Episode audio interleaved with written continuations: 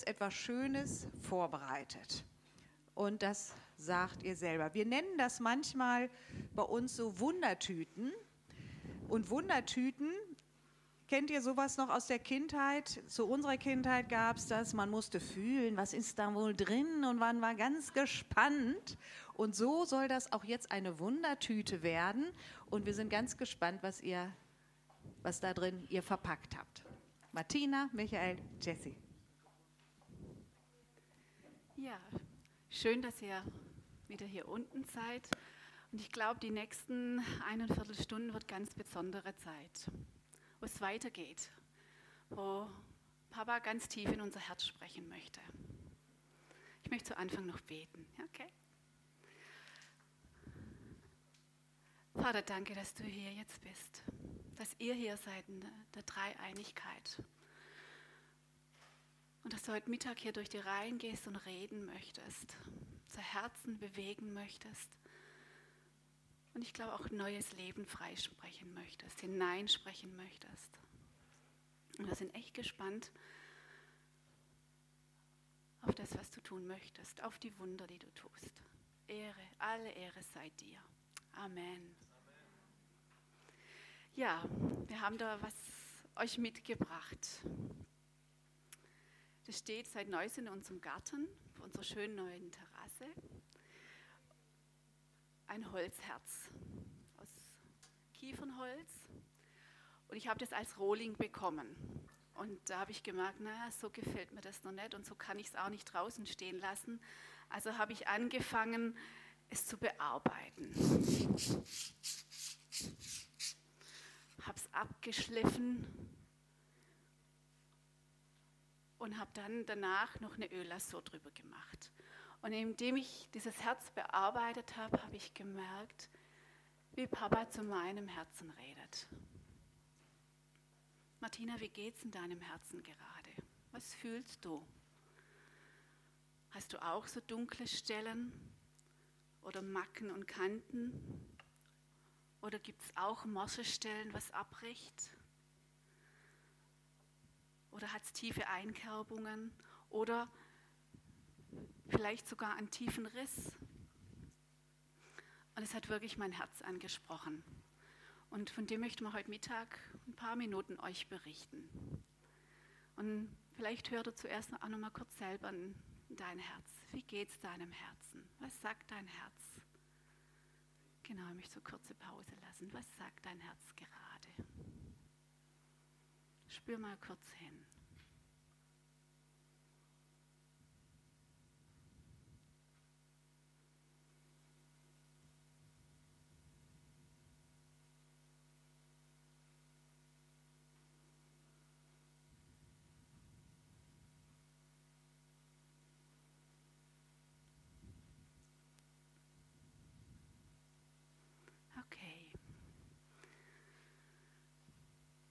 Möchte jetzt den Stab meiner Tochter, unserer Tochter weitergeben. Sie mich kurz berichten, wo sie so eine Wunde in ihrem Herzen hat und was Papa damit macht. Also, ich bin die Jessie. Ähm, ich möchte euch einen kurzen Einblick in mein Leben geben, wie dieser symbolische Riss in diesem Herzen ähm, wirklich immer in meinem Herzen entstanden ist und aber wie immer mehr aber Vater angefangen hat, es zu heilen, reinzusprechen und ein Pflaster da drauf zu kleben. Ähm, in diesen kurzen 18 Jahren, die ich jetzt erlebt habe, ähm, wurde ich in meiner Persönlichkeit sehr geprägt.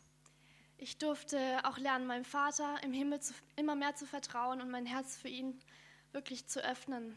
Ich habe Jesus schon von Anfang an kennengelernt und ihm mein Leben aufgenommen. Und ähm, wie ich vor kurzem auch von meinen Eltern erfahren habe, habe ich als Kind immer Gespräche geführt mit dem Vater und immer wieder dann erzählt, ja, was habe ich denn jetzt von Papa gehört und was habe ich jetzt so gerade ähm, wirklich von ihm mitbekommen. Und genau, und da bin ich richtig aufgelebt. Bis dann die Geschichte angefangen hat, die mein Leben wirklich auf einmal total komplett geändert hat ins Negative. Nach der Grundschulzeit kam ich mit meiner damaligen besten Freundin ähm, in eine Klasse im Gymnasium und wir merkten aber schnell, dass die Klasse etwas gegen uns hatte. Ähm, ja, wir hatten aber uns, also haben wir die ersten paar Jahre wirklich gut zusammen durchgelebt und uns war es recht egal, was so außer, außerhalb passiert ist, bis sie sich dann entschieden hat, in der siebten Klasse in eine andere Gruppe zu gehen und mich alleine zu lassen. Ähm, also ich stand ganz alleine da und ab dem Zeitpunkt hatte ich keinen Halt mehr, wurde tagtäglich von meinen Klassenkameraden als Hässlichkeit, Hackfresse, Geh sterben und sonst irgendwelche anderen Worte einfach genannt und ähm, den ganzen Unterricht mit Dingen beworfen, ausgelacht und einfach nur ausgegrenzt. Und ich habe mich wirklich immer mehr zurückgezogen, kam jeden Tag immer mehr heulend nach Hause, habe mich einfach nur noch in mein Bett gelegt oder versucht mit Film irgendwie abzulenken, dass ich irgendwie den Tag hinter mich bringe und flehte Gott ein, einfach, dass er etwas tun würde. Und ich habe nicht verstanden, wieso es einfach mich betrifft und wieso mich die Leute so hassen. Und aber er tat nichts. Ich hatte die Lüge, die mir meine Klassenkameraden vermittelt hatten, in mein Herz aufgenommen. Ich sah nur noch ein hässliches Mädchen im Spiegel, das es nicht wert war, überhaupt zu leben. Und ähm, ja, zwei Wochen nachdem ich in die neunte Klasse gekommen war, den, nach den Sommerferien, habe ich mich entschlossen, dann von der Schule zu gehen. Habe mich ohne zu verabschieden entschieden, auf eine Privatschule im, im Finstal, hier in der Nähe, ähm, auf die christliche Privatschule zu gehen und ähm, wurde in der Klasse aufgenommen, total herzlich und habe auf einmal gemerkt, wie Jesus meinen Hilfeschrei erhört hat. Ich habe Leute kennengelernt, baute tiefe Freundschaften auf einmal auf, habe Vertrauen zu den Le Leuten bekommen und konnte mich immer mehr öffnen, bis dann das Mobbing auf einmal wieder angefangen hat, aber nicht von der Klasse selbst, sondern von den Hauptschülern und Realschülern dort. Ich veränderte aber immer mehr mein Aussehen, mein Kleiderstil, lief freizügiger rum, schminkte mich immer mehr um aufgenommen zu werden. Das haben dann die Lehrer dort selbst auch noch abgelehnt, also gab es dann wieder ein Problem. Und ähm, deshalb ging ich dann echt lange Zeit in Seelsorgergespräche, um das wieder aufzuarbeiten, was ich schon alles erlebt habe. Suchte Unterstützung bei meinem Jugendkreis in der Gemeinde, bei meiner Familie, im Gebet. Und es veränderte sich dann auf einmal wieder alles komplett.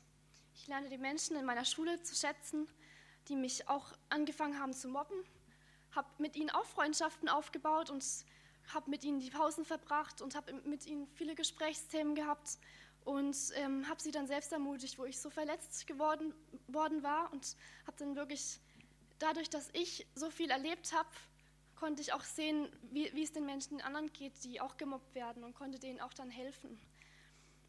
Ähm, ich lernte wirklich mit meiner Geschichte andere zu ermutigen, konnte so viel bewegen dadurch und nach der 10. Klasse ging ich dann durch einen, den schulischen Druck, aus der Schule und begann dann ein FSJ, wo ich momentan auch noch drin bin. Ähm, auch dort kam ich anfangs wieder in so eine total tiefe Phase, in dieses vertiefte, ver verhasste Tal. Hatte sehr viel mit meinen Schwächen zu kämpfen, habe auf einmal wieder Dinge in mein Leben reingelassen, die da nicht reingehörten. Ich bin viel in Beziehungen reingestürzt und habe mir immer mehr das nehmen lassen, was ich doch eigentlich brauche. Mein Vater im Himmel, und jetzt erst seit wenigen Wochen bin ich immer ihm wieder näher gekommen durch Awakening in Nürnberg, durchs Flaggen, durchs hörende Gebet in meiner Gemeinde, Gebetserhörungen selbst. Und ich starte gerade wieder rein. Ich merke, wie Gott mein Herz mehr und mehr wieder anrührt und ich seine, wirklich in seine Liebe eintauchen kann. Ich habe einen Schulplatz bekommen für eine Erzieherausbildung, obwohl das eigentlich unmöglich war, weil ich mich viel zu spät angemeldet habe. Ich habe es trotzdem bekommen durch Gebet. Ich bin immer noch total baff. Ich habe einen Therapieplatz bekommen, um wirklich nochmal alles aufzuarbeiten. Und das war eigentlich auch ein Ding der Unmöglichkeit, weil man eine extremst lange Wartezeit hat. Und ich habe es trotzdem innerhalb von wenigen Wochen bekommen. Einfach auch unglaublich, was da Gott tut. Ja, und das Pflaster auf diesem Riss in meinem Herzen ist das Symbol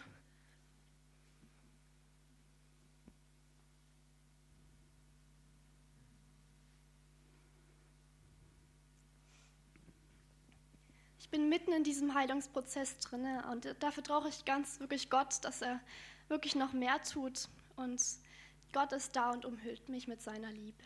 Amen. Amen. Danke, das ist eine tolle Tochter. Ja, als Vater ist es immer spannend, als Eltern zu sehen, was da geschieht und manchmal ist es sogar noch spannender zu erleben, dass es ja sogar mit unserer eigenen Vergangenheit zu tun hat, was meine Tochter erlebt. Ich weiß nicht, ob das versteht, was ich da sage, aber man sieht ja in seinen Kindern oft das, was man selber nicht aufgearbeitet hat. Und äh, davon möchte ich erzählen, was mein Riss war und wo ich echt dankbar bin, dass Gott größer ist, dass er wirklich Mangel ausgleichen kann. Dass er wirklich so ein herrlicher Gott ist. Und ich möchte euch von einem Riss erzählen, der mein Leben geprägt hat.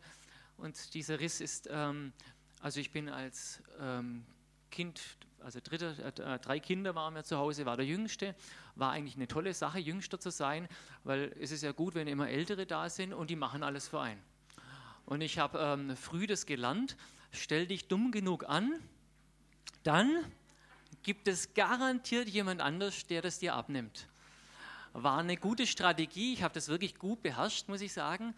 Ähm, und das habe ich sogar im Erwachsenenalter oft hingekriegt. Stell dich ein bisschen dumm an, irgendeiner kommt und sagt, komm, lass mich machen, das geht ja gar nicht. Ähm, aber hat ein bisschen was mit meinem Wertgefühl gemacht. Also das heißt, in manchem dachte ich dann, ähm, und was kannst du? Ähm, was bleibt dann übrig, äh, wenn du den Wert zusammenzählst? Wie viel Wert hast du überhaupt? Und in vielem habe ich mich dann wie immer der Kleinste gefühlt. Das ist so immer mein Lebensgefühl, auch jetzt noch, auch wenn ich jetzt gleich, gleich erzählen werde, was Gott damit gemacht hat. Ich erlebe das oft noch, oh, die anderen sind alle so groß. Oh, jetzt bin ich langsam, ich bin 46, also ein völliger Unsinn, ja. Aber die sind alle so groß und ich bin so klein und ich krieg's nicht hin. Das Lebensgefühl ist oft noch da, ich bin der Kleine. Und die anderen können es viel besser wie du. Am besten lass die anderen machen, die können das viel besser. Ja. Und das hat mein Leben stark geprägt. Und sogar als ich Christ wurde, habe ich das einfach, ich habe gemerkt, mein Jesus, der liebt mich echt. Also ich war echt begeistert, Feuer und Flamme die ganze Zeit. Aber ich habe immer dieses Gefühl, eigentlich bist du gar nichts wert. Was ist dein Wertgefühl? Wir, lass es einfach. Und in den tiefen Phasen meines Lebens, und es war dann eine, wo ich wirklich fast nicht mehr konnte, also ich, ich nehme eins raus, es waren mehrere Phasen, aber eins war, ich habe die Arbeitsstelle gewechselt gehabt, ähm, habe dort mit zwei Frauen zusammengearbeitet, die auch mich gemobbt haben. Da ist die Verbindung da. Ich war ja das Opfer und der arme Kleine. Und, ähm, und ich bin nach Hause gegangen, ich kann mich wie noch heute erinnern, und es sagte ich, die haben recht. Du kannst nichts, du bist nichts, vergiss es doch einfach. Und ähm, das war so mein Gefühl. Und dann kam eine Prophetie von einem Freund, dass Gott diese ein Ende bereiten wird. Und dieses Ende war für mich wirklich, also der Anfang von diesem Ende war diese Vaterbeziehung. Ähm, ich bin, solch, äh, bin Matthias und Team wirklich so dankbar für das, was sie hineingebracht haben. Es hat bei mir länger gedauert, es war kein so Aha-Erlebnis, es ist alles gleich anders. Aber es hat angefangen, dass Gott mich hineingenommen hat in dieser Krisenzeit. Wow, du bist so wertvoll. Und du darfst einfach sein, wie du bist. Und das Interessante war für mich, gerade wo ich eigentlich, und das hat der Matthias ja vorhin schon gesagt, dieser Riss, dieses, was bist du denn überhaupt wert? da spricht jetzt Gott hinein, du bist viel wert und jetzt fange ich an, anderen Wert zu geben. Ich bin Berufsberater von Beruf, ich berate Jugendliche und ich erlebe immer mehr in Beratungen, da bin ich drinne und, und erlebe Wunder. Einfach, ich bin da und die Leute kriegen Wert. Die strahlen und, und manchmal sitze ich da und sage, Halleluja, wie kannst du das Gott durch mich machen? Ich verstehe das nicht. Vor kurzem hatte ich jemand, darf ich gar nicht erzählen, der nicht aufgenommen wird, als Beamter, Mensch, meine Güte, saß ich zusammen und auf einmal hat die Frau während dem Gespräch und ihre Tochter dann ihre ganze Lebenskrise ausgepackt, hat erzählt, dass ihr Sohn kifft und was alles ist. Und am Schluss konnte ich beten, meine Güte, im Amt, was man da alles macht, ja. Also es war ja schon ganz komisch. Die Frau hat gesagt, also das ist schon komisch gewesen. Sagte ich, das ist so komisch, jetzt bete ich auch noch für sie. Äh, und ähm, es ist, ich erlebe da gerade eben einerseits immer noch diesen Schmerz, ich bin immer noch der Kleine, habe ich gesagt. Es hat sich nicht verändert, dass ich das manchmal spüre. Aber ich erlebe andererseits, dass genau da Gott sagt, und jetzt bist du aber derjenige, der Wert rausfließen lässt. Und ich merke, dass dieser Riss, das ist wie, wenn Gott ständig die Ölflasche nimmt und diesen Riss begießt und sagt, du, diese, dieser Riss, den mache ich richtig heil. Ich gieße mein Öl rein, dass du heil wirst. Und in deinem Öl, in diesem Fluss des Öles, werden andere heil. Das ist das. Und ich möchte uns alle da ermutigen zu sagen, unser Gott, der macht aus unserem Riss eine Segensquelle. Ja, Halleluja. Mhm. Amen.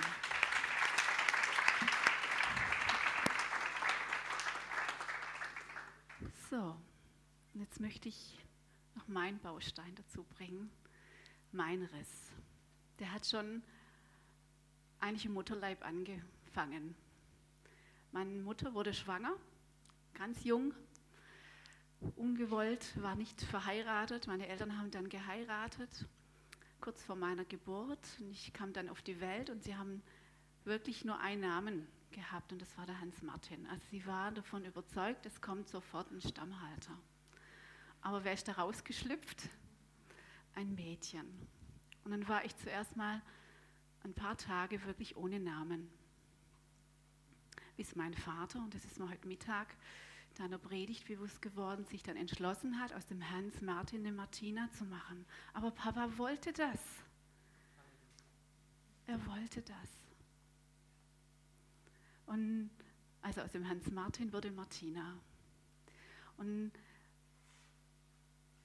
viele Jahre später, in meinem Herzensprozess, durch auch Seelsorge, wo das mal, das mal so richtig hochkam und ich das auch diesen Riss so an, angucken konnte, habe ich gemerkt, hey, Gott sieht mich und liebt mich genauso. Und er hat noch also meine Geschwister, ich habe noch vier Geschwister, die haben alle Doppelnamen bekommen, außer ich damals. Und aber in meinem Heilungsprozess hat Papa mir dann nochmal einen Namen gegeben. Ich habe das wie so deutlich in meinem Herzen gespürt.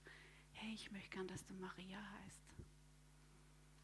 Und es war wie nochmal so eine Geburt in meinem Herzen. Nochmal Leben, das freigesprochen wurde. Und erst kürzlich hatte ich genau um diesen gleichen Punkt nochmal ein, ein Sozo, also ein spezielles Segnungs- oder Seelsorgegespräch, wo ich, ups, wo ich im, wirklich so, wie so im Verborgenen war. Also ich sah, sah mich wirklich wie so im Mutterleib und wo Gott zu meinem Herzen geredet hat. Und da, ich habe da auch schon vorher einen Vaterbrief dazu aufgeschrieben, also das, was wir nachher machen. Ich möchte es mal euch kurz vorlesen, was, was da in mein Herz kam, was ich einfach aufgeschrieben habe. Das sagt Papa im Himmel, hey meine geliebte Tochter, meine Martina Maria, du bist gewollt, ausgedacht, geplant, erschaffen, konzipiert, genauso wie ich dich wollte. Ich sah den Zeitpunkt deiner Entstehung. Wow, da hat der Himmel gejubelt, als Eizelle und Samenzelle sich verschmolzen. Da wusste ich schon deinen Namen. Ich wollte dich. Du bist meine Geliebte, mein Augenstern, mein kostbarer Juwel, der immer mehr glänzt und Ausstrahlung bekommt. Dein Papa im Himmel. Wow. Aus meiner Herzenswunde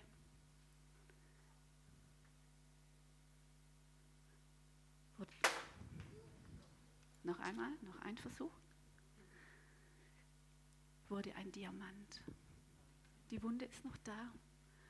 Aber was ist, wenn das Licht seiner Liebe drauf scheint? Was ist dann? Dann strahlt es.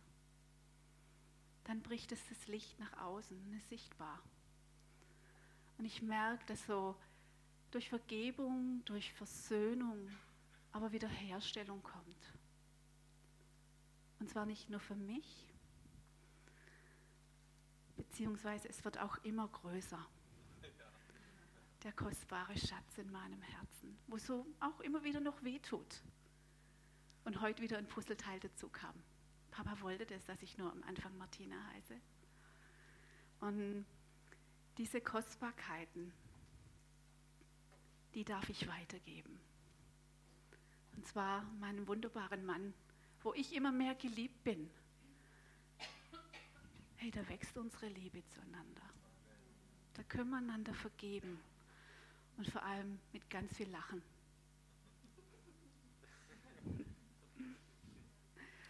Ja, zu unseren Kindern. Wir haben noch zwei kostbare Schätze, aber wo ich jetzt wieder dein Zeugnis gehört habe, was du durchgemacht hast und wo du jetzt stehst, das ist ein Wunder. Auch so eine Perle. Ja, und dann haben wir viele Freunde, wo wir dankbar sind für Lebenswege, wo wir miteinander gehen, durch Höhen und durch Tiefen, durch Großes und Kleines. Und wisst ihr was? Mein Schmerz, meine Wunde, das darf ich nach außen tragen. Und das, mit dem möchte ich wuchern. Macht mal eure Hände auf, ich möchte es mal werfen.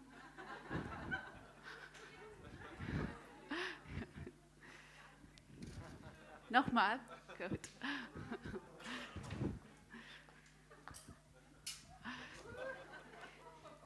Also jetzt noch mehr. Wir haben nachher jetzt eine gemeinsame Zeit des, des Hörens und ihr dürft gern nach vorne kommen. Ihr dürft gern das Herz berühren. Ihr dürft auch dran schleifen, wenn ihr möchtet. Ihr dürft euch ein, ein Diamant, ein Juwel holen. Weil ich glaube, oder ich weiß es, Papa macht aus dem Schmerz in unserem Herzen, macht echt Diamanten. Und nicht so wenige, sondern, hör das? Es macht wirklich, ja,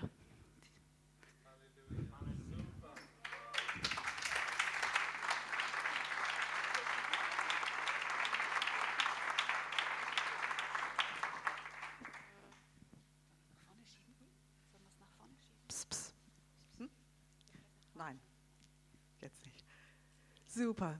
Ist das nicht, ist das nicht wunderbar? Ist das nicht berührend?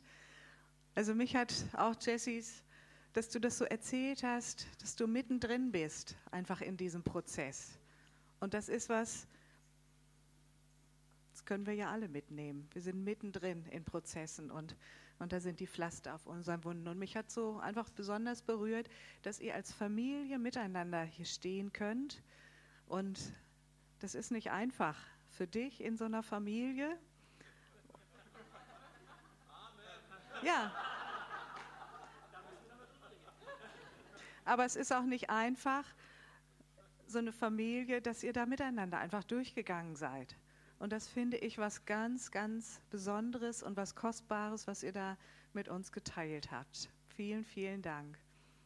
Und merkt ihr, äh, die haben alle drei die haben Worte gefunden für Herzensprozesse, für Dinge, sowohl für Schmerz als auch für, haben sie Worte gefunden für Dinge, äh, die der himmlische Vater ihnen gesagt hat. Ich finde, das ist gar nicht ähm, so einfach immer. Ich gehöre jedenfalls zu diesem Teil von Menschen, die das nicht so einfach immer finden. Und ich vermute, ich bin nicht die Einzige.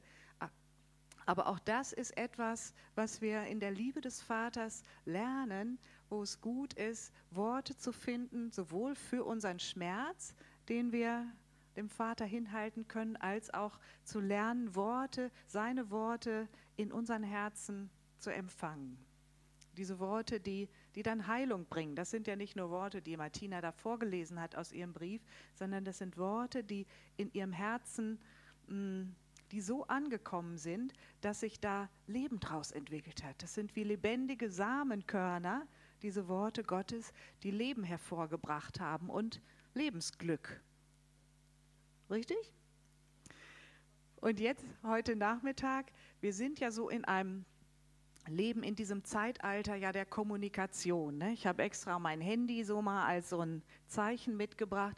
Eigentlich müsste man ja genau meinen, wir sind die Generation, die kommunizieren kann ohne Ende, sei es über Telefon, über E-Mail, über SMS, über Twitter, über Skype, über Facebook, über was weiß ich, was es alles noch für neue Sachen gibt. Und, und wie, viel, wie oft passiert es, dass wir miteinander reden, sogar mein lieber Mann und ich, nach 30, nach 30 Jahren Ehe, dann sagen wir was zueinander, wir kennen uns gut, äh, ich sage was zu ihm und er ist ganz mh, mm, an, ange... Uwe, du sprichst mir aus dem Herzen. Oder andersrum. Oder andersrum. Und ich denke, wir meinen es doch eigentlich gut miteinander und wir, der eine redet und der andere hört auf einer ganz anderen Wellenlänge. Und das läuft ja nicht nur zwischen Ehepartnern, das läuft ja überall eigentlich in der Kommunikation immer wieder ab. Aber so habe ich es doch gar nicht gemeint oder ich habe es doch so gemeint. Und das ist ja im Grunde auch unser Problem, was wir mit dem himmlischen Vater haben. Er redet zu uns andauernd, will seine Liebe in unser Leben hineinbringen und wir hören irgendwie auf einer anderen Wellenlänge, weil da etwas, weil solche Lebenswunden, die brechen seine Liebe und bringen sie anders in unser Herz. Jetzt hören wir den ganzen Tag von über Herz und über Liebe und jetzt wollen wir heute Nachmittag äh, etwas miteinander machen, so interaktiv. Da möchte ich euch dazu einladen. Nämlich wir wollen, so wie Martina schon einen Teil vorgelesen hat, mal miteinander uns Zeit nehmen, so einen, wir nennen es immer einen Vaterbrief zu schreiben. Was, wie soll das werden? Wer kennt diesen Begriff einen Vaterbrief schreiben? Könnt ihr euch mal einfach mal melden? Das sind eine ganze Menge, aber noch viel mehr kennen das offensichtlich nicht. Der größte aller Vaterbriefe, den der himmlische Vater uns geschrieben hat, das ist natürlich die Bibel. Kannst du mal hochhalten? Das Wort Gottes, das ist der Vaterbrief, den er uns geschrieben hat. Und lebendig hat er diesen Vaterbrief werden lassen in der Person Jesus Christus, den wir alle, den wir alle schon getroffen haben. Sind wir uns da einig? Amen. Aber diese biblischen Worte, wie fürchte dich nicht, ich habe dich erlöst oder so, ich habe dich bei deinem Namen gerufen, du bist mein. Ist ja ein wunderbares Wort. Das klingt ja aber manchmal so altbacken. Manchmal trifft es uns, aber oft ist es altbacken. Diese Worte, die möchte der himmlische Vater ja lebendig machen in unserem Herzen. Und wisst ihr was? Wir haben festgestellt, dass Gott nicht nur Lutherdeutsch oder Schlachterdeutsch oder so spricht, sondern er spricht auch Karin Deutsch, so wie die Karin es verstehen kann. Und Jessie Deutsch und setzt deinen Namen ein. Er spricht durch diese leise Stimme in unser Herz hinein. Und heute Nachmittag, wir teilen gleich mal so Blätter aus äh, und nehmen uns dann einfach mal Zeit, so einen Brief zu schreiben. Entweder ja, einen Brief zu schreiben und wir beten dann und sagen einfach, himmlischer Vater, was möchtest du mir denn sagen? Klar? Habt ihr dann Hoffnung, dass da irgendwie was läuft? Manche nicken und manche gucken mit Fragezeichen. Das ist richtig ein Glaubensschritt, dass wir sowas machen. Es gibt ja die Menschen, die dann leicht sagen, ja, Gott, der Herr hat mir gesagt. Aber wir wollen erwarten, dass einfach diese leise Stimme in unserem Herzen äh, etwas in uns aufleben lässt. Entweder das kann uns durch einen Gedanken erreichen, der da ist. Das kann uns erreichen durch ein, ein Bild oder durch ein Gefühl, was uns erreicht. Jetzt, wenn wir das gleich machen. Und dann versuchen wir das einfach mal aufzuschreiben.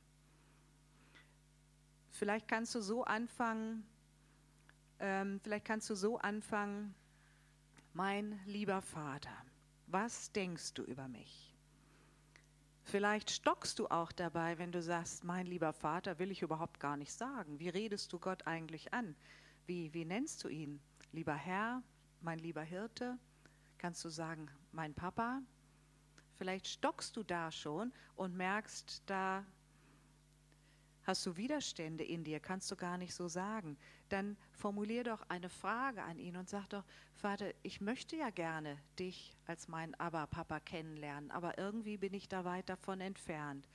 Und dann einfach so eine Frage mal aufzuschreiben und dann erwarte doch, dass er zu deinem Herzen spricht und redet. Martina, wie machst du das denn, wenn du so einen Vaterbrief da anfängst? Woher weißt du denn oder woher weißt du denn, was ist die Herausforderung für dich? Ist für dich das ganz easy, das so aufzuschreiben oder äh, wie machst du es? Wie läuft es bei dir? Also die größte Herausforderung ist, glaube ich, sich hinzusetzen und zu sagen, so ich, ich nehme jetzt Zeit für mein Herz und ich nehme Zeit mit Papa. das ist die größte Herausforderung. Und dann meistens fließt, also ich kriege einfach Gedanken und die schreibe ich auf. Woher weißt du denn dann, dass das Gott ist? Hm. Ich weiß es einfach. Also, wo ich das jetzt heute wieder auf, oder gerade vorhin vorgelesen habe, ich, also ich bin ja nicht bescheuert und schreibe das so da einfach auf, was ich über mich denke, sondern das ist einfach, das ist, das geht tiefer. Das ist ein Wissen. So eine Gewissheit. Es kann sein, es gibt Leute, die sehr schriftlich sind, dass da ganz viel fließt, aber es gibt auch Leute, die nicht so mit Worten und nicht so viel schriftlich sind. Vielleicht kommt da ja nur ein Satz oder so, wie eine SMS oder wie ein Twitter. Aber manchmal kann so ein Satz oder eine kleine Message, die kann so etwas in deinem Leben oder in deinem Herzen verändern, dann ist das mehr wert als tausend, als tausend Wörter. Es geht nicht um die Menge der Wörter. Wollen wir es einfach ausprobieren? Super. Dann, genau, wenn ihr das einfach mal verteilt. Ihr habt hoffentlich äh, irgendwie Kulis in eurer Nähe, sonst es gibt noch ein paar Kulis, die wir hier haben. Meldet euch doch, dann geht das Team einfach mal rum.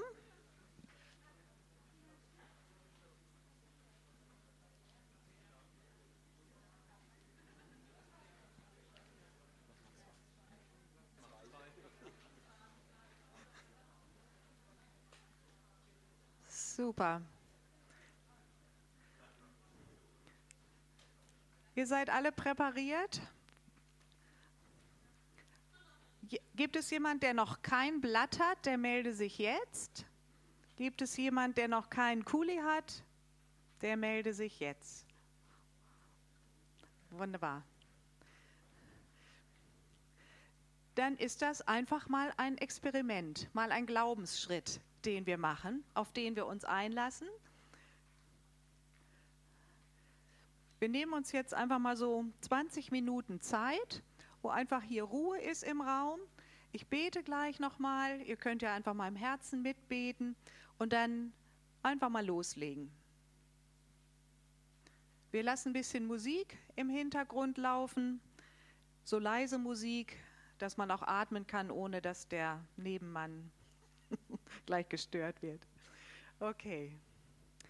Lieber Vater, wir wissen, dass du alle Zeit deine Liebe in unser Herz bringen willst und alle möglichen Arten und Sprachen der Liebe kennst, um sie in unser Herz zu bringen. Dass du ständig Botschaften deiner Liebe in unsere Richtung sendest. Vater, und du siehst uns jetzt hier und wir nehmen uns einfach Zeit und wir laden dich in diese Zeit ein, dass du doch einfach deine Worte deines Herzens und deiner Liebe jetzt durch unsere Herzen fließen lässt. Und schenk uns doch einfach die Fähigkeit, diese Worte einfach in so einem Brief mal aufzuschreiben. Vater, es ist richtig ein Glaubensschritt für viele. Und wir beten darum, wir wollen da kindlich zu dir kommen und sagen, ja Vater, hier bin ich. Sag du mir, was denkst du über mich? Wer bin ich für dich? Was hast du für Worte in deinem Herzen über mich? Was denkst du über mich, Vater? Wir laden dich ein, Heiliger Geist, gießt du Worte der Liebe des Vaters jetzt aus in unsere Herzen. Und wir danken dir dafür, dass du nur schon darauf gewartet hast. Amen. Dass du anscheinend noch nicht fertig bist. Und das kann ja wirklich so ein Appetit haben sein den wir hier heute Nachmittag einfach mal miteinander haben. Darf ich einfach mal nachfragen, wer hat denn alles was aufs Papier gebracht? Wow, das finde ich, da gehen ja wirklich viele Hände hoch. Und ich nehme mal an, dass es den einen oder anderen doch vielleicht erstaunt hat, dass da was aufs Papier gekommen ist. Oder? Ich nehme auch an, dass es eine ganze Reihe erstaunt hat, wie viel Gutes da aufs Papier gekommen ist. Es ist immer wieder erstaunlich, weil diese Erfahrung, die machen wir ja immer wieder und, äh, und es ist was Schönes, einfach zum Üben, wenn wir es sogar auch miteinander teilen. Dazu möchte ich nämlich jetzt mal als nächstes ermutigen. Es gibt immer wieder auch Leute, die auch mutig sind und sagen, Mensch, ich bin so berührt worden, ich würde sogar gerne mal so einen kleinen Teil daraus vorlesen und das mit anderen teilen, weil oft genug ist es auch so, der eine empfängt was und wenn es mit dem anderen teilt, dann oder mit den anderen teilt, dann vermehrt es sich. Ach, da war doch was mit dem Brot und mit den Fischen und so. Kennt ihr diese Wunder noch von Jesus?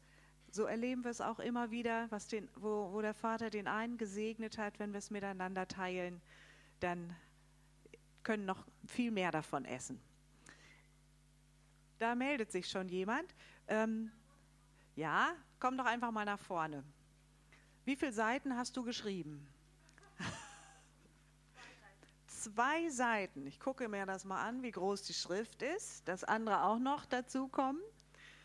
Wie war das für dich, dass du das geschrieben hast? Ja, also ich hatte einfach den Wunsch, was aufzuschreiben, weil mich in der äh, letzten Zeit auch Dinge beschäftigt habe und ich immer wieder dankbar bin, wenn, weil ich auch nicht immer äh, so mich geliebt weiß von Gott, aber dass er noch immer Ja sagt zu mir, wo ich auch immer Fehler mache oder manchmal sagt, Papa, liebst du mich überhaupt?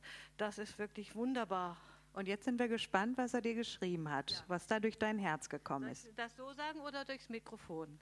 Ich halte dir das Mikrofon hin, ja? ja. Lieber himmlischer Papa, ähm, du, du musst, ähm, ich kann es jetzt doch nicht, ähm, du musstest, äh, ent, äh, ja, du müsstest eigentlich enttäuscht oder traurig über mich sein. Danke, dass du mich nicht aufgegeben hast. Schön, dass du mich positiv siehst. Ich kann dich nicht immer verstehen und fühle mich auch manchmal verlassen. Schön, dass du dennoch Ja sagst zu mir. Ähm, danke, dass du mich magst.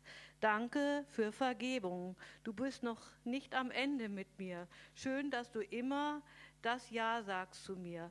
Dankeschön, wäre ich du, ich wollte nichts mehr mit dir zu tun und wissen, zu wissen haben. Aber danke, dass du anders bist. Vielen herzlichen Dank, deine Marion. Dankeschön. Ist das toll? Ja, also es, es ist immer eigentlich erstaunt. Ich kenne das schon halt, so, so die Briefe niederzuschreiben und habe auch bei einer Lebensberaterin, also die macht auch so ähnliches halt. Und es ist immer wieder erstaunt, wie anders die Briefe sind halt, was man da niederschreibt. Also das ist wirklich wunderbar. Und wenn ich dein Gesicht angucke, dann sehe ich, dass es dich glücklich gemacht hat. Ja, also es ist schön, weil dann darf einfach ehrlich sein. Ich muss nicht immer, muss nicht lügen, sagen, alles wunderbar. Ich kann sagen, klasse, ähm, es ist trotzdem Gott da, auch wenn nicht alles wunderbar ist. So ist es. Und das ist es ja, dass ja. er trotzdem da ist. Dankeschön für deinen Mut, Marion.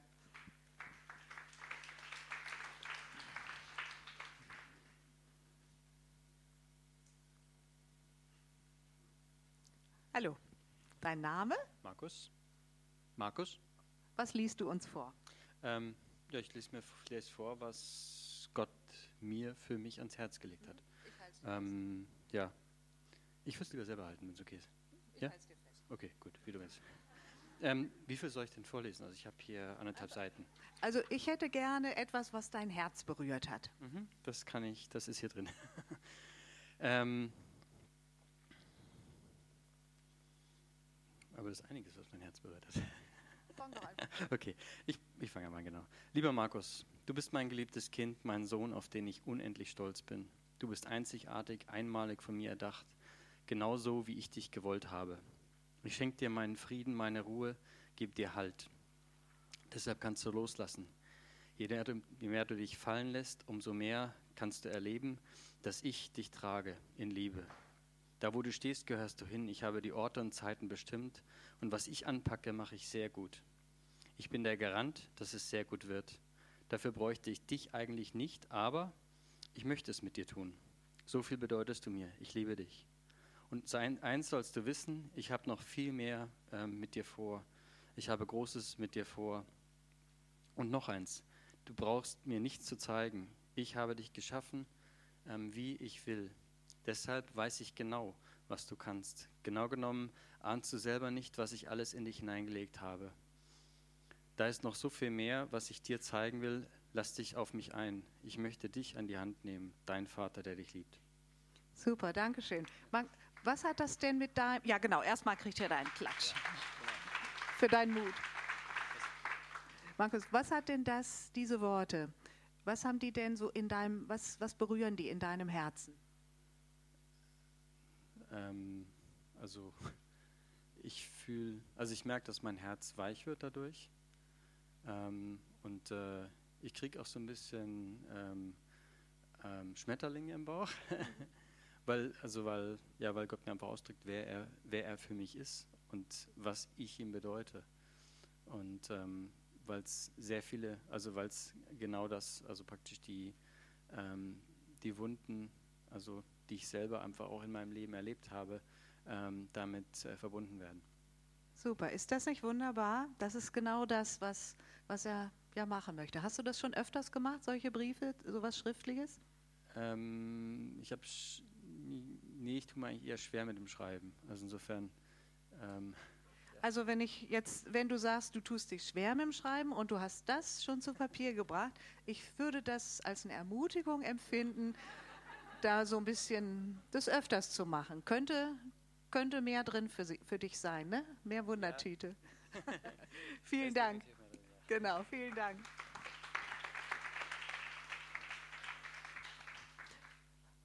Ja, gerne.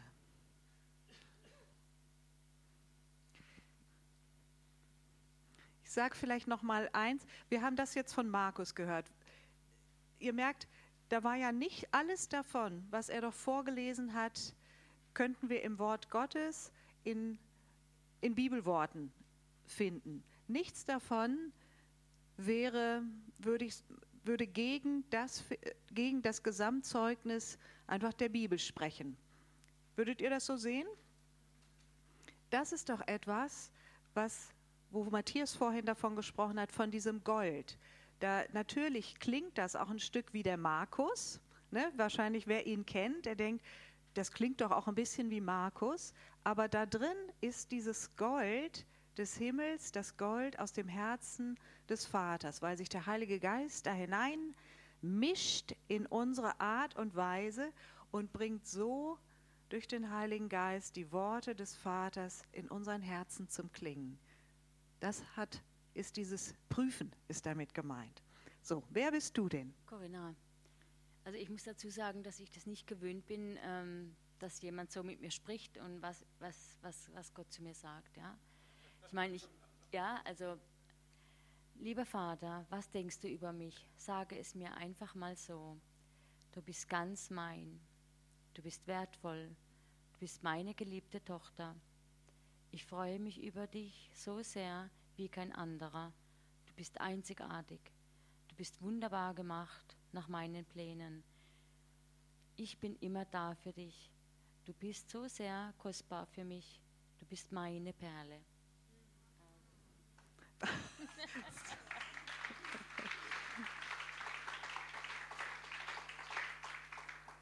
Was meinst du damit? So, was ist das Besondere für dich an diesen Worten vom Vater? Ja, dass die, dass sie, dass sie einfach, er denkt ehrlich und das ist das Gute. Und das kann ich so nehmen, wie es da steht. Das kann ich so nehmen.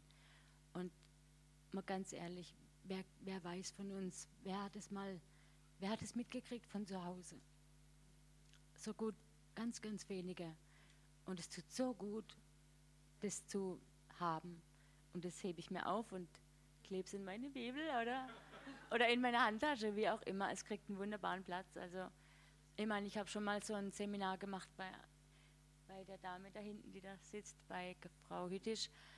Die hat auch so Seminare gemacht, komm zum Vater. Aber es ist immer wieder schön, wenn er so spricht, so, dass man so kostbar ist und seine Perle, ja. Und manchmal denkt man nicht gut über sich selber oder kriegt im, bei der Arbeit oder sonst irgendwie gerade einfach nur einen Tritt oder irgendwie was und das nehme ich mir vor meine Augen und sage, ach, was denkt die, was sagt die? und, und nehme es mir einfach ganz, ganz persönlich und ganz, ganz tief im Herzen. Es ist schon drin, aber es muss noch tiefer fallen. Dankeschön. Ja. Und weißt du was? Ich liebe ja auch Liebesbriefe so von meinem Mann. Und ich liebe auch, wenn er mir öfters mal welche schreibt. Und, und, wie, viel, und wie viel mehr wird der himmlische Vater dir auch noch mehr Briefe schreiben? Das ist das, vielleicht das erste, aber nicht der einzige und nicht der letzte. Genau, Amen. Dankeschön.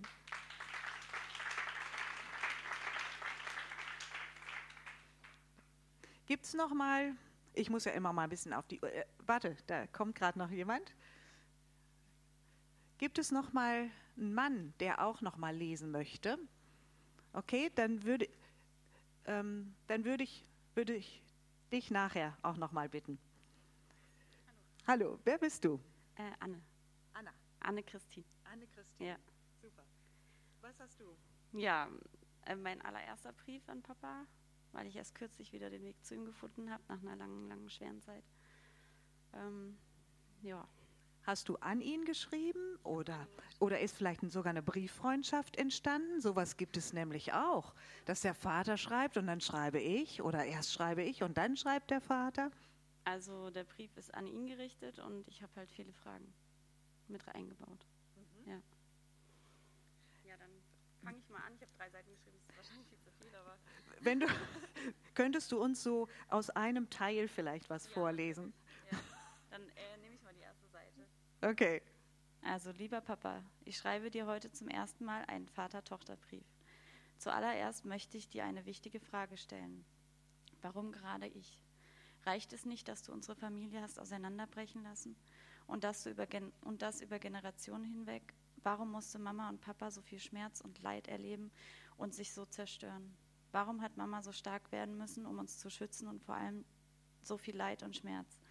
Warum musste sie durch dieses Gefühlschaos gehen und in ständiger Angst leben, ihre Kinder oder ihren geliebten Ehemann zu verlieren? Erinnerst du dich an den Tag, als mein irdischer Vater die Familie verlassen hat und uns Kinder und auch die Mama so verzweifelt, verletzt und fraglos hinterlassen hat?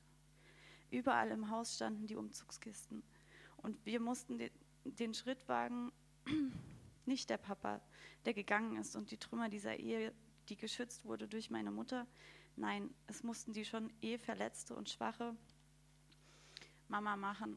Hast du gesehen, wie traurig wir waren? Zu dritt haben wir Tage bzw. Nächte lang im Ehebett gelegen und geweint, weil unsere Seelen so verletzt waren. Und das nur wegen einer anderen Frau? Du hast Papa dein, dein Licht und deine Liebe gezeigt. Und er meinte, er hätte viel verpasst in seinem Leben. Aber wegen Untreue und der Sucht geliebt zu werden, das Schönste auf dieser Welt zu verlassen? Warum musste ich mit elf Jahren diesen Schmerz ertragen und die ganze Verantwortung übernehmen? Du hast meinen Schmerz gesehen und ich wollte diesen Schmerz nicht zulassen und stark sein für meine über alles geliebte Mutter und meine kleine süße Schwester. Ich habe Verantwortung äh, übernommen und die Rolle der liebenden, umsorgenden Mutter eingenommen. Meine ganze Wut und mein ganzer Schmerz. Hast du den gesehen? Warst du da? Und dann mit 18. Die Zeit, in der ich dachte, frei zu sein lässt du mich an Multiple Sklerose erkranken. Die Wutkrankheit, die meinen Körper nach und nach zerstört. Dann schickst du mir einen Mann an die Seite, der Drogen als seine Macht gesehen hat. Fünf Jahre Schweigen, fünf Jahre Lügen und Festhalten an einer Illusion. Wo warst du?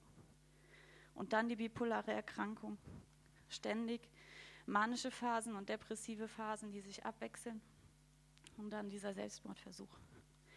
Die andere Seite, die da war, aber ich habe dich gesehen in der Nacht. Du warst bei mir, du hast meinen Engel geschickt. Und jetzt habe ich durch diese wundervolle Familie und den tollen Mann, den du mir an die Seite gestellt hast, wieder zu dir gefunden. Und ich möchte mit dir gehen.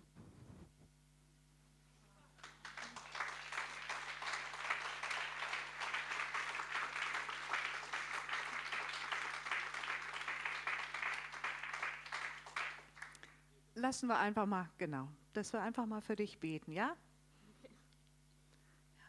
Vater, Vater, wir bringen dir deine Tochter einfach mit all diesem Schmerz, der da ist. Danke, dass sie das so dir hinhalten konnte. Vater, und wir laden dich jetzt ganz persönlich ein. Einfach, dass du kommst in diesen Schmerz hinein, in ihr Herz hinein, dass du deine Liebe so ausgießt und sie umhüllst, dass du deine Heilung hineinbringst in ihr Leben für Körper, Seele und Geist. Dass sie hineinfallen kann in deine Liebe und in deiner Liebe heil werden kann. Sie mit ihrer ganzen Familie. Amen. Dankeschön. Vielleicht beginnt ja so eine Brieffreundschaft. Und heute Abend, da wartet auch noch was auf dich. Dankeschön. Ich denke, wir können noch vielleicht den einen, der eine Herr, der da, ach genau, der sich da gemeldet hat. Und dann ist schon wieder Pause, ne?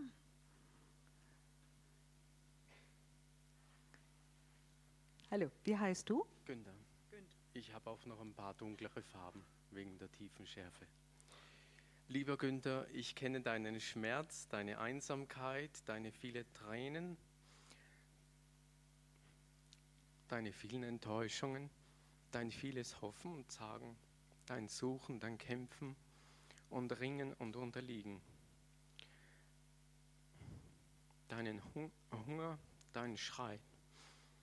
Entschuldigung, kannst du es vorlesen? Nee, es geht. Deine Qualen, deine Befreiungsversuche, dein immer tiefer Sinken, deine Ablenkungen, dein Ausweichen, dein Versagen, deinen Misserfolg, dein Hinterherlaufen und dein ganzes Leben, dein Aus Ausstrecken nach Großem und dein Scheitern am Kleinsten. Ich kenne es, denn ich bin überall dabei gewesen. Lass ab, lass völlig ab, dann wirst du mich sehen und erfahren. Dann kann ich dir deine Berufung zufließen lassen.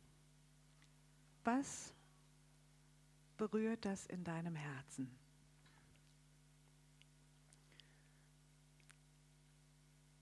Nun, ich dachte erst, dass ich gar nichts schreiben kann und dann ist es gekommen und ähm, ja, ich merke schon, dass Gott äh, vieles wiederherstellt in meinem Leben. Und was ich aus dem Brief raushöre, dass er ja sehr detailliert dein Leben kennt und dass er immer da ist.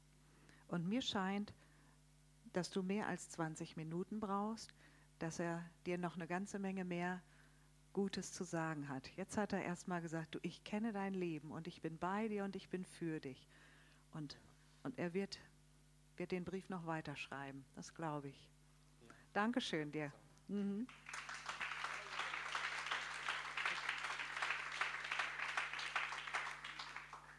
Wir sind ja alles, bleib mal hier, wir, wir, sind ja sehr, sehr unterschiedliche Menschen, aber ich möchte das wirklich nochmal als ein Zeugnis sagen. Und äh, ich habe immer früher gedacht, Schreiben, das ist so Mädchenkram.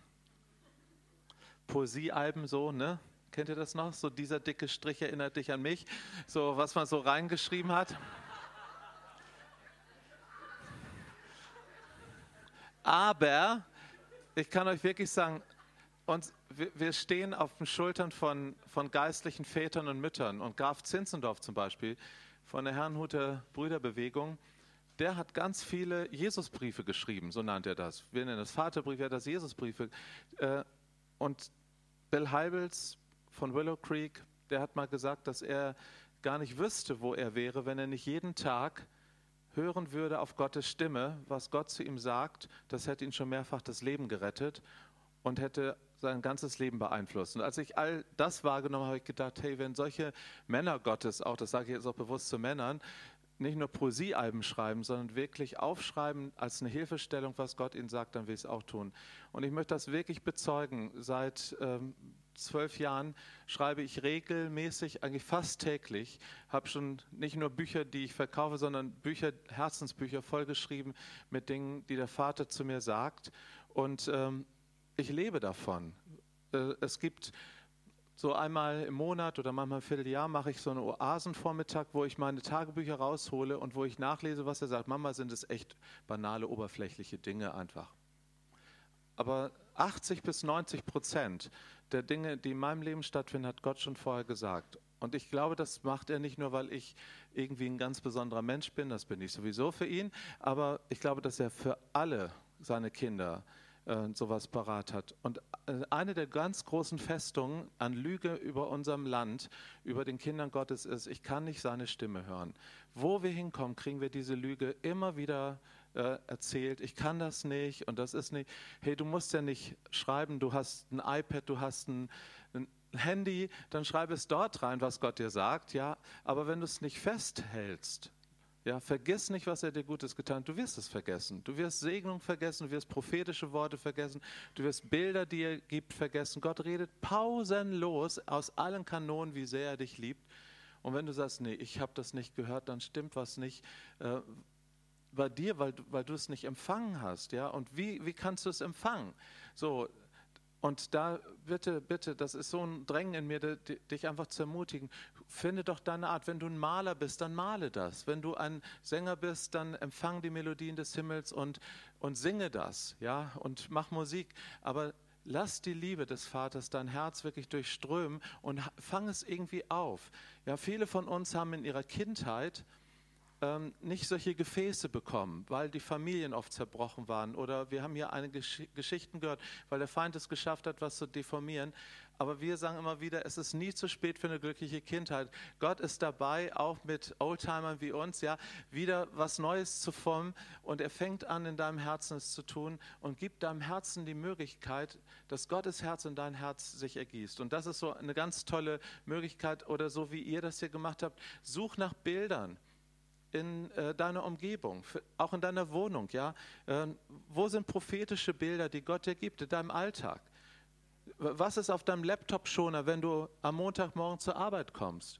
Ja, sind da einfach nur Fische, die rumquaken oder weiß ich was? Oder steht da, weiß ich was, das Reich Gottes ist hier an meinem Arbeitsplatz? Ja? Oder, äh, hey, du bist ein genialer Gedanke Gottes. Was, was hast du dir an deinen Spiegel im, im Badezimmer dran geschrieben. Das wird ein guter Tag mit Jesus. Oder Freunde, das sind oft diese kleinen Dinge, die so viel ausmachen. So viel. Und wenn die Summe des Ganzen dir geben einen neuen Lebensstil. Und wenn du da in, äh, dich darin einübst, glaub mir, du, du wirst süchtig danach werden. Du willst so, wie Rai das sagte, du willst es nicht verpassen morgens. Das ist nicht mehr der Zwang, stille Zeit zu machen. Das ist eine lebendige Freundschaft. Das ist ein Hin und Her. Das ist Leben. Kann ich nur Amen sagen. Lasst uns einfach alle Kanäle, lasst uns unsere Kanäle aufmachen und ihn erwarten. Auch im Garten, das möchte ich nun gerne noch dazu fügen, im Garten oder Dinge, die wir Dinge, die wir einfach machen beim Fahrradfahren, beim Sport oder so. Das sind auch für mich sind das oft äh, Bilder, die ich nenne das so Erlebnisbilder, äh, wenn ja, wenn ich mein Paragliding da mache, will ich nur mal als Beispiel noch mal zum Abschluss sagen, mein Paragliding im Tandemsprung, ähm, da, da, fliegt man ja so durch die Luft und da ich das ja nicht selber kann, habe ich, hab ich das gemacht in äh, Neuseeland. Da gab es dann so einen, der, diesen Trainer, da saß man im Grunde bei dem ja nicht direkt auf dem Schoß, aber irgendwie so hintereinander. Aber für mich ist dieses Erlebnis zu einem Bild geworden, dass ich sage, ja, eigentlich möchte ich mit dir, Vater, so auf dem Schoß durchs Leben gleiten. Du weißt Bescheid, du kennst dich aus mit den Winden und so. Und ich, ich darf da vorne sein, ich darf gucken und mir das, und das Leben genießen. Und du bist der, der sich auskennt, der alles lenkt und so weiter. Für mich ist das zu einem Erlebnisbild in meinem Herzen geworden, was ich immer wieder abrufen kann, woran ich mich immer wieder erinnern kann, ich bin nicht alleine, sondern übernimm du das Ruder und das Steuer. Das ist einfach eine Art, wie ich sowas empfangen kann. Deswegen lasst uns einfach äh, unsere Kanäle aufmachen und die Liebe des Vaters auf jedem nur erdenklichen Weg empfangen, sie genießen und darin leben. Amen.